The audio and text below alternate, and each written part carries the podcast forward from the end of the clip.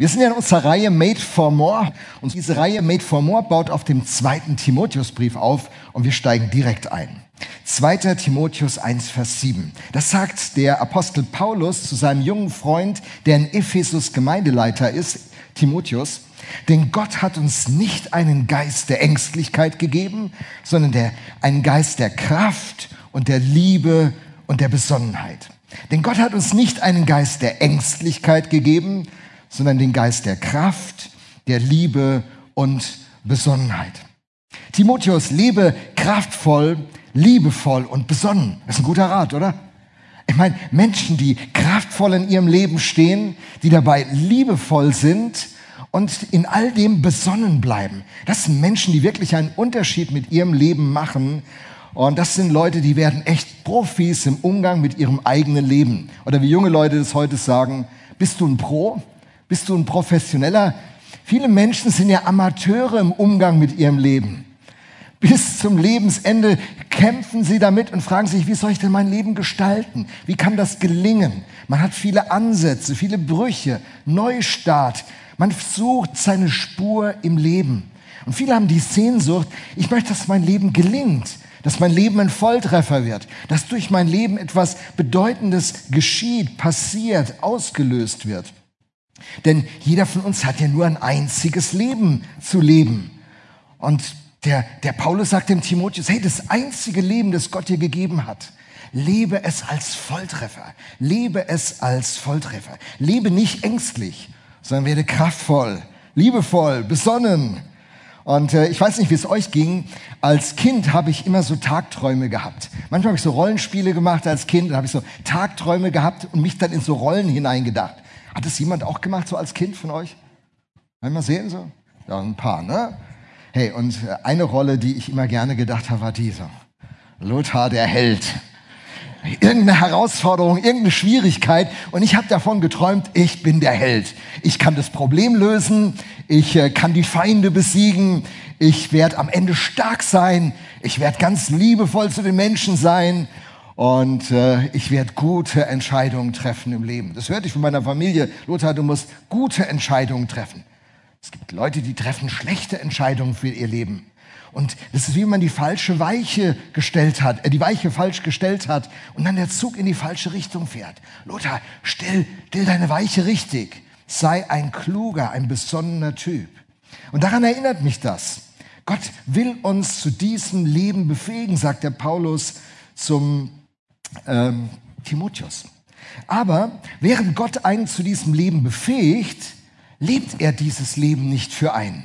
Das ist ein ganz interessanter Gedanke, da werden wir jetzt ein bisschen hineindenken. Während Gott uns quasi die, die Möglichkeit zur Verfügung stellt, ein richtig gutes Leben zu leben, ein Pro für unser Leben zu werden, mit unserem Leben einen Unterschied zu machen, lebt Gott dieses Leben nicht für uns. Manche, die denken ja, wenn mir nur der Richtige die Hände auflegt, so Hände in die Frisur, irgendein magisches Gebet ausgesprochen und dann ist mein Leben ein anderes. Sorry, das wird nicht so kommen. Das wird nicht so kommen. Ähm, es, es, wird, es wird eher so sein, dass Gott uns ein, eine wunderbare Möglichkeit zur Verfügung stellt, wie so ein Fahrzeug. Hat ganz viel Potenzial, dieses Fahrzeug ist gar nicht so einfach zu fahren, ziemlich kompliziert, nicht so wie ein VW Käfer. So ein Ferrari zu fahren, da muss man, glaube ich, ein bisschen mehr wissen. Ich habe mal einen Bekannten gehabt, der hat sich in, in so ein, ich war, glaube ich, auch ein Ferrari reingesetzt und wollte ihn starten. Der hat die Kiste schon gar nicht angekriegt. Das ist nicht, dass du mit dem Zündschlüssel kommst und da irgendwas rumdrehst. Das ist ein bisschen komplizierter. Das braucht die, den richtigen Treibstoff.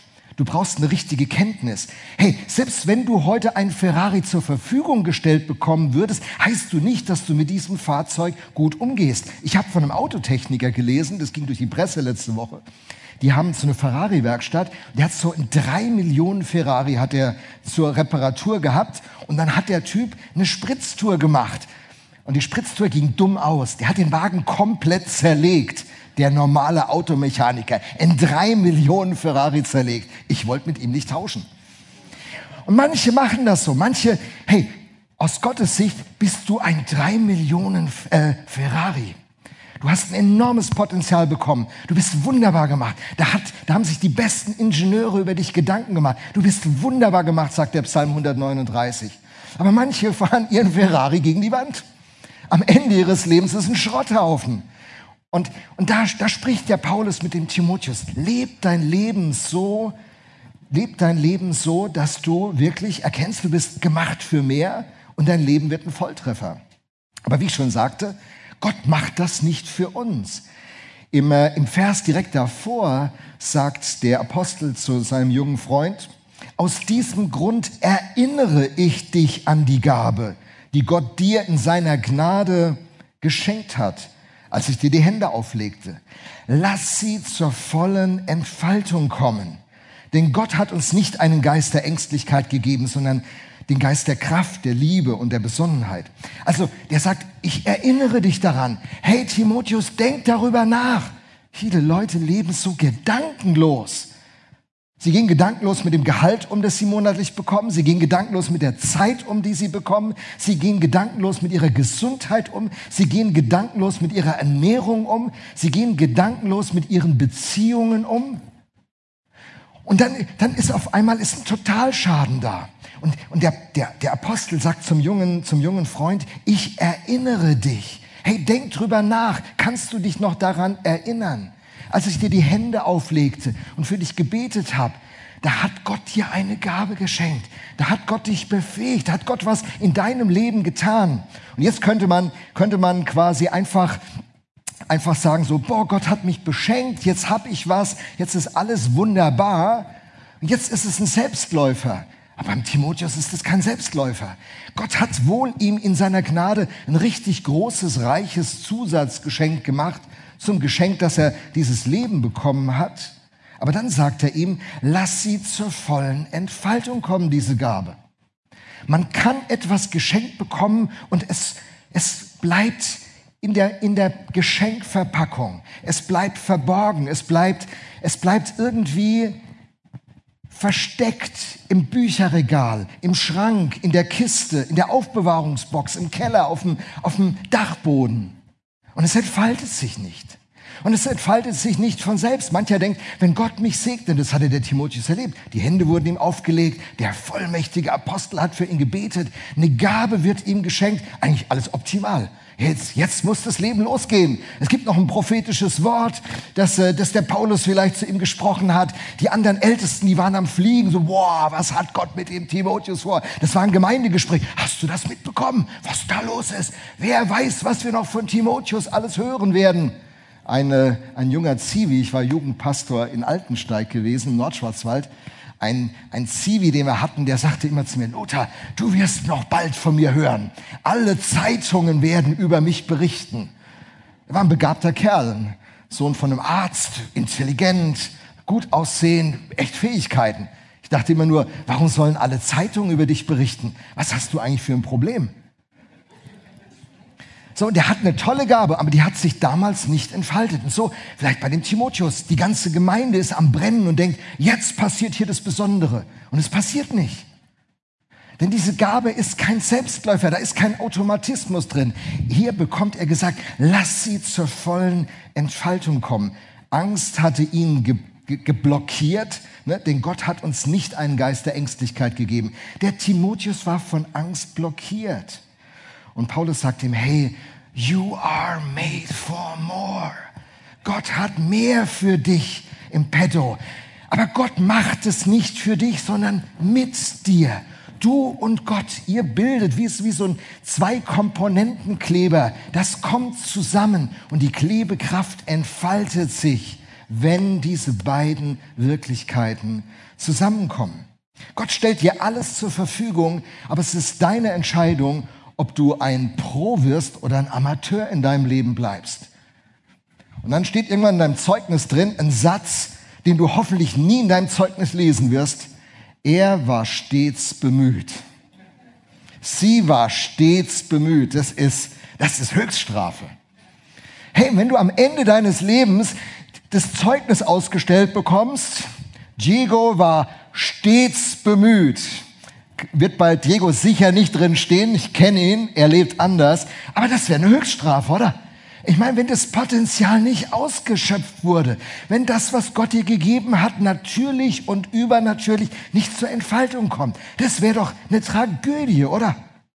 So, und das will er vermeiden. Das will er vermeiden. Hey, Manche leben ja ihr Leben wirklich aus zweiter Hand. Gell? Sie leben nicht selber dieses Leben und entfalten das Potenzial, sondern schauen, wie andere das Potenzial entfalten. Insta-Stories, Facebook-Stories. Boah, die anderen haben alle ein geiles Leben, ein super Leben. Guck dir die an. Oder wenn, wenn es ältere Leute wären, so die Anweisung vom Chef, vom Kollegen, mach das noch. Sie kriegen nie Feierabend. Noch am, am Abend um elf werden die beruflichen Mails gecheckt. Du lebst aus zweiter Hand. Deine Kinder sind vor dir. Deine, dein Mann, deine Frau, Freunde sind vor dir und du, du nimmst sie gar nicht wahr. Du lebst aus zweiter Hand. Oder andere machen das mit Serien. Netflix, Amazon, Apple TV. Kennt alle Serien. Lebt mit dem Protagonisten der Serien. Sanjay, der Camparzt. Und zieht diese Serien sich rein. Sanjay, das, das haftet dir jetzt an. Ich liebe das. Ich hoffe, du liebst mich nachher immer noch. Und dann lebt man aus zweiter Hand. Aus zweiter Hand. So viele Menschen, auch so viele Christen leben aus zweiter Hand, hören Podcasts, bewundern alle christlichen Celebrities, die tollen Leute, die so viel Tolles für Gott tun. Wisst ihr, diese ganze Variante gibt es auch in Fromm.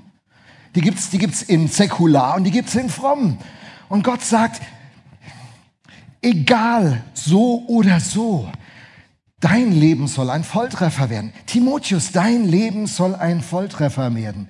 Du bist für mehr gemacht. Du bist für mehr gemacht. Und dann gibt es die Romanautoren, die dann die Geschichte eines Lebens betrachten und sagen, in so einer Geschichte, damit die gut funktioniert, gibt es unterschiedliche Rollen. Und du musst dich für eine Rolle entscheiden in deinem Leben. Und es, es kommt darauf an, welche Rolle du übernimmst. Timotheus soll die Rolle übernehmen des Gestalters, des Bewegers. Jemand, der, der sein Potenzial erkennt und der es zur Entfaltung bringt. Und das ist die Frage, die wir alle haben. Welches, welche Rolle übernehmen wir in diesem Leben? Es gibt so vier klassische Rollen in einem Roman. Das ist das Opfer, der Täter, der Held und der Weise der Kluge, der Ratgeber. Diese vier Rollen gibt's. Und heute will ich mal auf zwei dieser Rollen gucken, nämlich die hier berührt sind von dem Text, den der Apostel Paulus dem Timotheus schreibt. Welche Rolle spielst du? Spielst du die Rolle des Opfers oder des Helden? Welche Rolle spielst du? Und bevor wir da reingehen, überleg mal, welche Rolle spielst du primär in deinem Leben? Bist du das Opfer? Ja, meine Kollegen gehen ungerecht mit mir um. Ich habe so einen blöden Kerl geheiratet. Meine Frau ist so eine doofe Tusse. Boah, in der christlichen Gemeinde, da kommt es nicht vor. Ne? Wir sind ja alle lieb. Immer. Ja. Ja, ich bin seit 30 Jahren als Seelsorger tätig. Leute, ich habe Stories gehört. Die wollt ihr gar nicht hören. Hey, welche Rolle nimmst du? Das Opfer. Andere werden bevorzugt. Es klappt ja eh nicht. Wel welche Rolle? Oder der Böse. Ah, diese blöde Gemeindeleitung. Ich habe so einen doofen Chef. Meine Kollegen sind echt doof. Ach, diese Politik. Alle haben ja keine Ahnung. Manchen Leuten hörst du zu, da denkst du, warum bist du nicht Bundeskanzler geworden? Bei deiner Schlauheit. Manche lieben es, immer das Negative voranzubringen. Wenn du ein Asterix-Fan bist, dann sind es die Sprechblasen, die grün eingefärbt sind. Grünes Gerede. Gerede, was, was Zwistigkeiten erzeugt, was Spannungen erzeugt, was Missgunst erzeugt, was, was negativ ist. Manche ziehen Energie draus, dass sie negativ reden. Mancher Kinder- und Teenie-Geburtstag, dessen Hauptaktivität heißt lästern lästern über, über andere aus der Klasse, lästern über andere aus dem Sportverein, lästern über Lehrer, lästern über Nachbarn.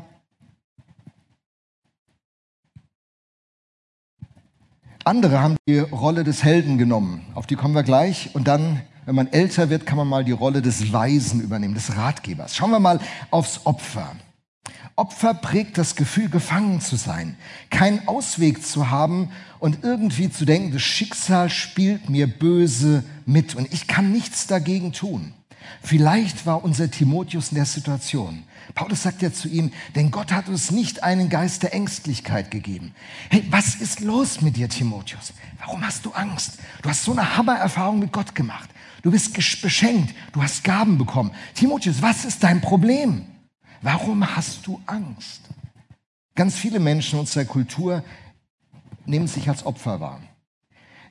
Ich habe aus dem, vom Institut für Suchtfragen folgende, folgende Aussage gelesen. Ein Viertel aller Social-Media-Nutzer unter 30 Jahren fühlt sich nach der Nutzung von Medien innerlich leer, erschöpft und schlapp. Ein Viertel. Ganz viele Menschen, die, die leben ja aus zweiter Hand, die schauen sich das an und denken, ich bin nicht so hübsch, ich bin nicht so klug, ich habe nicht so ein interessantes Leben. Ich bin das Opfer. Ich bin Opfer. Opfer ergeben sich in ihr Schicksal. Ich kann eh nichts dran ändern. Sie gehen kein Risiko mehr ein, Opfer. Opfer sehen sich als Verlierer. Opfer, und das ist so interessant, Opfer warten auf einen Retter. Jemand muss mich kommen und hier raushauen. Und der Apostel Paulus sagt zum Timotheus, hey, entfalte diese Gabe, die du bekommen hast. Hey, lass das Ganze zur Entwicklung kommen. Timotheus, mach was. Aber wenn du die Opfermentalität hast, denkst du, jemand muss es für mich machen. Ich kann's nicht. Wenn nur mal einer käme, der richtig für mich betet. Wenn mal einer käme, der mir mal den richtigen Rat gibt. Wenn ich mir endlich das richtige Selbsthilfebuch finden würde.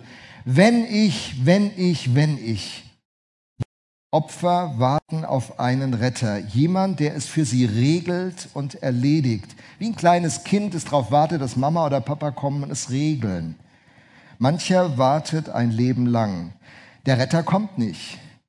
Und der Mensch wird immer neu zum Opfer. Und jetzt gibt es hier eine christliche Variante, die, die ist richtig schwierig. Ich hoffe, ihr, so das wäre der Moment, wo man mal kurz wach sein könnte. Jesus ist ja der Retter. Aber Jesus rettet einen nicht in diesem Sinne. Jesus nimmt nicht die Rolle auf sich, dass er für mich lebt. Jesus setzt mir, gibt mir alles zur Verfügung, was ich brauche, um ein anderes Leben leben zu können, nicht Opfer zu bleiben. Aber Jesus lebt es nicht für mich. Er fordert mich heraus, wie er hier den Timotheus durch Paulus herausfordert. Bring es zur Entfaltung. Du hast ein Potenzial. Dien damit. Mach das. Beginn eine andere Identität zu entwickeln. Du bist nicht das Opfer. Du bist Gestalter. Du hast Gaben. Du hast Fähigkeiten. Du kannst mit deinem Leben etwas bewegen und bewirken. Du musst dich nicht in dieser Rolle wiederfinden. Manche wünschen sich auch, dass die Kirche diese Rolle des Retters übernimmt. Der Pastor soll der Retter sein. Ich habe manche Leute in Gemeinden gehabt, natürlich nicht in Mannheim, die kamen jeden Sonntag mit dem gleichen Anliegen. Lothar, bete für mich. Bete für mich, bete für mich. Und das Leben hat sich nicht verändert. Und irgendwann fragte ich mich als junger Pastor, warum bete ich jeden, jeden Sonntag für Menschen fürs gleiche Anliegen? Es ändert sich nicht. Und da gibt es zwei Varianten, wie man darauf antworten kann. Die eine Variante, die ist sehr beliebt in charismatisch-pfingstlichen Kreisen. Lothar, du hast zu wenig Vollmacht ich muss jemanden finden, der mehr Vollmacht hat und wenn der dann für mich betet, ist das Thema erledigt. Die zweite Variante ist, ähm, ist, du gehst nicht die Schritte, die Gott dir zeigt. Du willst Opfer bleiben. Jemand soll dich retten. Menschen kommen nicht weiter, wenn sie darauf warten, dass sie ein anderer rettet. Gottes Idee ist, dass er dir alles zur Verfügung stellt, was du brauchst und dich in die Lage versetzt. Aber den letzten Meter, den musst du selber gehen. Und du kannst das. Du bist nicht hilflos, du bist nicht machtlos. Wir sind eine Kultur geworden, wo es einen, einen Teil unserer Gesellschaft gibt, die eine angelernte Hilflosigkeit haben. Weißt du, wenn du einem Kind immer das Zimmer aufräumst, dann lernt das Kind was? Ich muss nichts machen. Mama räumt auf. Aber wenn du als, wenn du ein, ein Erzieher wirst, ein Pädagogos, ein Erzieher und das Kind erziehen willst, und denkt an diesen Bibelvers aus Titus, denn die Gnade Gottes ist erschienen und erzieht uns. Dass wir, dass wir den, den Dingen dieser Welt absagen und ein, ein heiliges Leben führen. Ein heiliges Leben, ein Leben, das Gott ehrt, führt man nicht, indem Gott hilft, dir die Hände auflegt und für dich betet als jemand, der ein Leben lang als Pastor tätig war.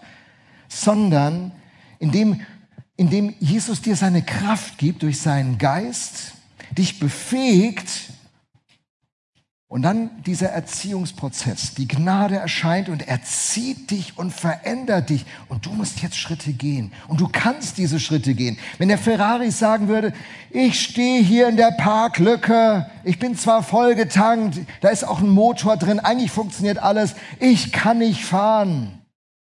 Dieses Auto hat das Potenzial zu fahren. Du hast das Potenzial zu fahren. Setz dich auf den Fahrersitz. Fang an, Verantwortung zu übernehmen. Bring die Kiste zum Laufen. Gott hat dir alles gegeben, dass du ein großartiges Leben leben kannst. Und jetzt eine gute Nachricht, eine richtig gute Nachricht. Leute, Helden sind ehemalige Opfer, die sich entschieden haben, dieses Potenzial, das Gott in ihr Leben gelegt hat, einzusetzen. Du musst nicht Opfer bleiben, sondern kannst Held werden.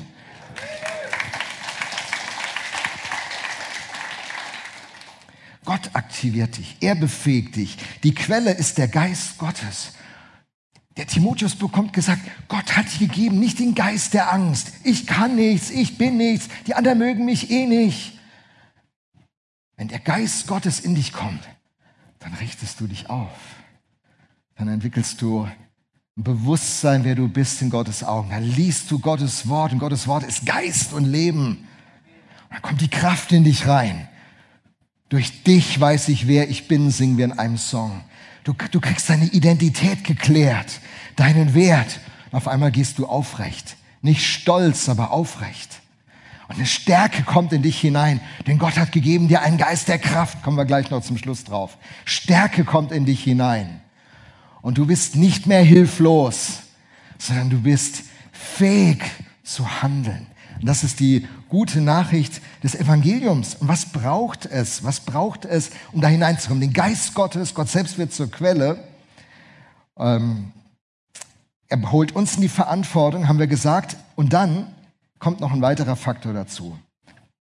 Da sagt der Apostel im, ähm, im Vers 5 ist das. Voller Dankbarkeit erinnere ich mich an deinen Glauben, der so völlig frei ist von Heuchelei es ist derselbe Glaube, der bereits deiner Großmutter Lois und deiner Mutter Eunike erfüllte und auch in dir, davon bin ich überzeugt, ist dieser Glaube lebendig. Der Held, der Held orientiert sich an Menschen, die einen aufrichtigen Glauben leben, die, die wahrhaftig sind, ungeheuchelt, die nicht was vorgeben, und dieser Glaube ist lebendig. Und das erlebt man in Gemeinschaft. Hier, der Timotheus hat es in seiner Familie gehabt. Ich weiß nicht, ob du Familienmitglieder hattest, Eltern, Großeltern, die ihren Glauben ungeheuchelt und lebendig gelebt haben. Familie hat eine enorme Kraft, einen guten Glauben zum Leben zu bringen. Denn im, in der Familie kannst du nämlich sehen, ob das nur Gequatsche ist oder ob die das leben. Ich habe Jugendliche gehabt als Jugendpastor in Altensteig, deren Eltern haben im Gottesdienst salbungsvolle Gebete gesprochen. Und dann sagte ich, ich weiß noch zu einem der Jugendlichen, boah, ey, dein Vater, der, der kann aber beten, das ist ja ein Beter, gell? Dann sagt der Jugendliche zu mir, ach, vergiss es, den musst du mal um zwölf am Mittagstisch hören, wenn der Braten nicht auf dem Tisch steht. Boah, und dann merktest du, du kannst predigen, was du willst, du kannst als Jugendpastor machen, was du willst. Wenn, wenn die christliche Familie anders lebt, dann sagten mir Jugendliche, du musst mal bei uns im Auto sitzen, wenn wir von der Kirche wieder nach Hause fahren. Wie über den Pastor gelästert wird, wie über den Techniker gelästert wird, wie über die Musiker gelästert wird. Du musst mal bei uns am Tisch sitzen, wie die Predigt zerlegt wird. Da hast du keinen Bock mehr in deine Gemeinde zu gehen. Aber vorne waren die Christen alle immer, ja, die haben uns alle so lieb. Ist alles so toll. Ja, Bruder Kraus, wunderbar. Der Herr segne dich. Und zu Hause am Tisch, also so eine blöde Predigt von dem Lothar. Wie kann der sich sowas nur erlauben? Und Kinder kriegen das mit. Kinder kriegen mit, ob Reden und Leben passt. Oh, wir geben alles für Gott. Wir geben alles für Gott. Und dann sagt dann, dann sagt dann das Gemeindeglied, bei so einem Treffen, oh, ich habe keine Zeit. Und das Kind sieht, Vater hockt die halbe Woche vorm Fernsehen.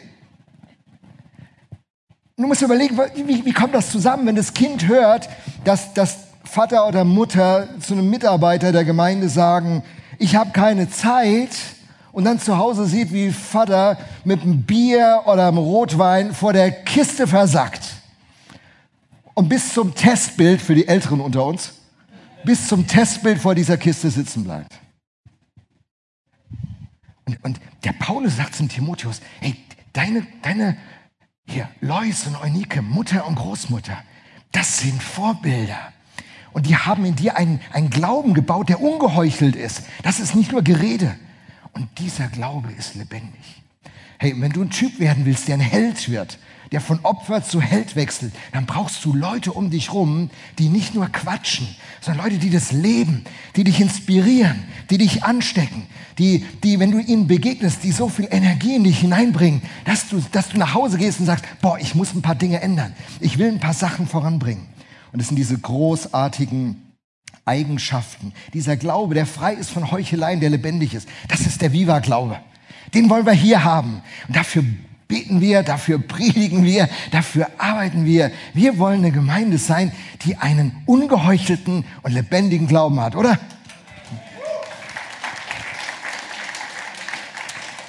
Und dieser Glaube treibt die Angst aus, sagt der Apostel seinem jungen Freund, und bringt Kraft, Liebe und Besonnenheit. Gucken wir am Ende auf diese drei Eigenschaften nochmal. Drei großartige Eigenschaften. Ein Mensch, der kraftvoll lebt, der kann sich den Herausforderungen seines Lebens stellen. Jawohl, dieses Leben bringt Herausforderungen. Dieses Leben ist kein Ponyhof. Dieses Leben ist manchmal richtig schwierig. Aber der Christ, der kraftvoll glaubt, hat die Energie, dem zu begegnen.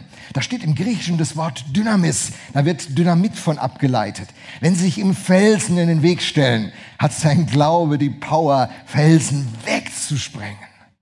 Kraftvoll glauben. Kraftvoll glauben und kraftvoll leben. Dieses Wort ist auch übersetzbar mit machtvoll, tüchtig, gewaltig. Egal wie die Widerstände sind.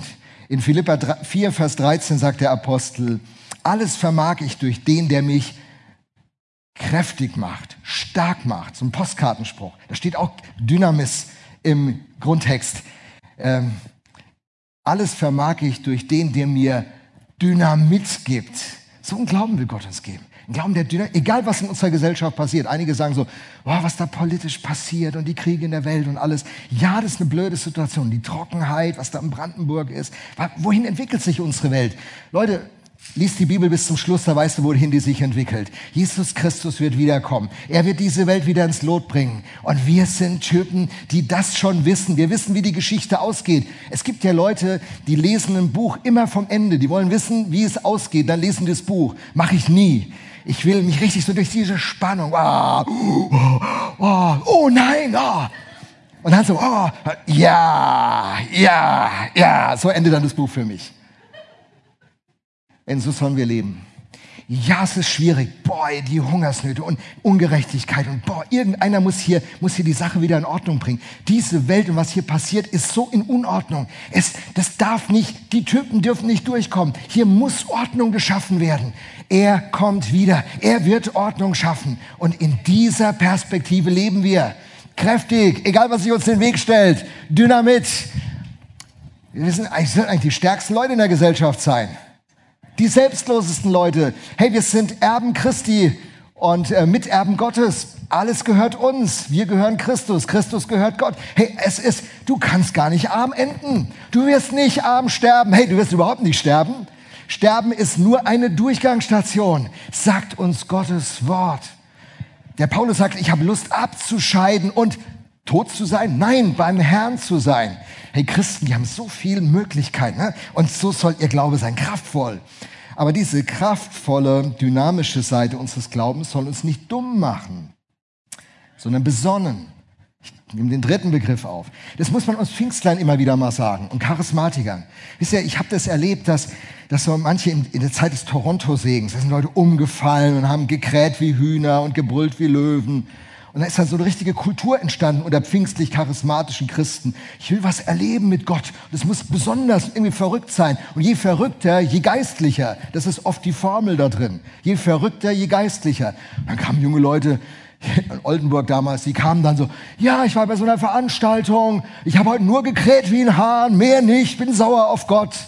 Ey, du hast doch eine Macke. Weißt du, was das Lebensziel ist? Dass du krähst wie ein Hahn, dann hätte Gott dich zum Hahn gemacht. Das, das Lebensziel ist, dass du Jesus ähnlich wirst. Dass, dass, du, dass er in deinem Leben zu sehen ist, wie, du, wie, du, wie dein Glaube Werke bekommt. Jakobus 2, wie du redest über Leute, wie du, wie du lebst. Und das soll so sein, dass, wie Jesus in der Bergpredigt sagt, dass unsere Gesellschaft sieht, dass die, dass die Leute eure guten Werke sehen und den Vater im Himmel preisen. Das ist Gottes Traum für uns, dass wir anders leben und nicht wie Krähen, wie Hähne.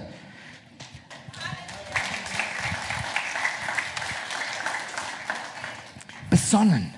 Besonnen. Dieser Begriff kann auch mit verständig, klug, nüchtern, selbstbeherrscht, mäßigend, enthaltsam. Ich muss nicht alles jetzt sofort haben. Ich kann damit leben, dass Gott andere mehr segnet. Ich bin großzügig. Ich bin ermutigend. Und das ist die Idee, die der Apostel hier im Kopf hat. Besonnen. Hey, wir sind nicht geistlich, wenn wir verrückt sind. Wir sind nicht geistlich, wenn komisches Zeug passiert. Und je komischer, je geistlicher. Wir sind geistlich, wenn Christus in uns gesehen wird. Wenn, wenn die Frucht des Geistes in uns wächst. Liebe, Freude, Geduld, Sanftmut, Keuschheit. Wenn wir anders leben, als diese Welt lebt und das Wesen und den Charakter von Jesus Christus zum Leuchten bringen. Das ist die Idee. Und schließlich, schließlich ähm, Liebe. Liebe.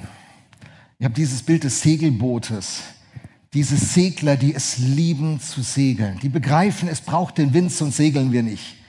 Und die gleichzeitig richtig klug auf diesem Boot agieren, wo jeder weiß, was sein Job ist, wo sie als Team zusammenarbeiten und miteinander wertschätzend unterwegs sind. Liebe. Und hier steht im Grundtext das Wort Agape. Im Griechischen gibt es mehrere Vokabeln für Liebe, in Deutsch nur eine. Und hier ist es die, die Vokabel Agape.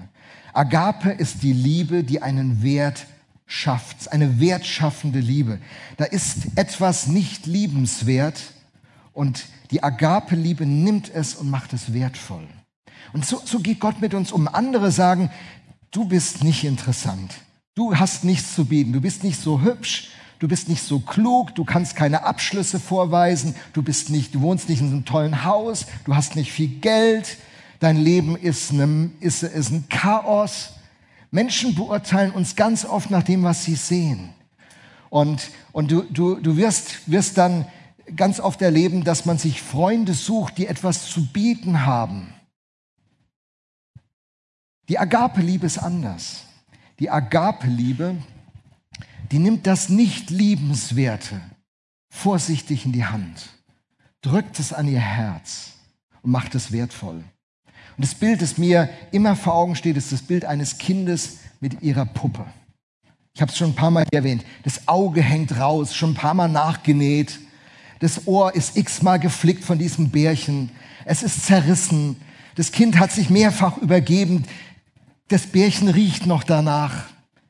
Und das Bärchen das Bärchen ist ganz, ganz fest am Herzen des Kindes. Und dann macht die Familie den Ausflug zu den Verwandten, 150 Kilometer weg. Und das Kind vergisst sein Bärchen. Und 20 Kilometer vor dem Ziel zu Hause fällt dem Kind auf, mein Bärchen ist noch dort im Spielzimmer. Was muss die Familie machen? Die Familie muss wegen so einem stinkenden Bär, wo das Auge raushängt und das Ohr x-mal vernäht ist, wieder diese 130 Kilometer zurückfahren, das Bärchen holen, weil das kann nicht erst morgen oder übermorgen mit der Post kommen. Es muss heute kommen. Das Bärchen, dieses stinkende Tier, Materialwert, vergiss es. Wertschätzung von anderen, vergiss es. Mülltonne. Für das Kind größter Schatz. Vielleicht haben einige über dich gesagt, du gehörst eigentlich in die Mülltonne. Du bist nichts, du bist mal hier, bist, du stehst hinten in der Nahrungskette, du bist jetzt mal ruhig. Du bist nicht wichtig, du bist komisch. Nee, ich lade dich nicht zu meiner Feier ein. Du, ich habe heute Mittag keine Zeit. Hey, können wir zwei uns verabreden? Du hast so viel Ablehnung erlebt. Nicht gewollt, nicht erwünscht. Wenn der Geist Gottes uns so prägt und die Angst weggeht und wir diese Kraft, diese Liebe und diese Besonnenheit haben, wenn das unsere Gemeinde prägt, dann werden hier die stinkenden, mit den vernähten Ohren und den heraushängenden Augen zu größten Schätzen werden. Wie wäre das, Teil einer Gemeinde zu sein, wo sowas passiert? Wo Geringe wertvoll werden und wo die Mächtigen sich selbst entäußern und dienen. Bist du das Opfer deines Lebens oder hast du die Rolle des Helden im Visier? Bist du ein Opfer, das zum Held werden könnte? Dann brauchst du Vorbilder, die dich inspirieren. Und der Geist Gottes, der dich prägt. Und dann geschieht diese Verwandlung. Und so sind meine Fragen, wenn du Made for More, wenn du das umarmen willst, meine Fragen am Ende. Wer sind deine Vorbilder? Denkst du darüber nach, ein Pro deines Lebens zu werden, ein Held? Bist du auf der Suche nach Gottes Wirken in deinem Leben? Bist du bereit, die Hindernisse auszuräumen, die der Apostel seinem jungen Freund sagt? Nimm dir einen Moment Zeit, während diese Folie bleibt. Ich werde es mit dem Gebet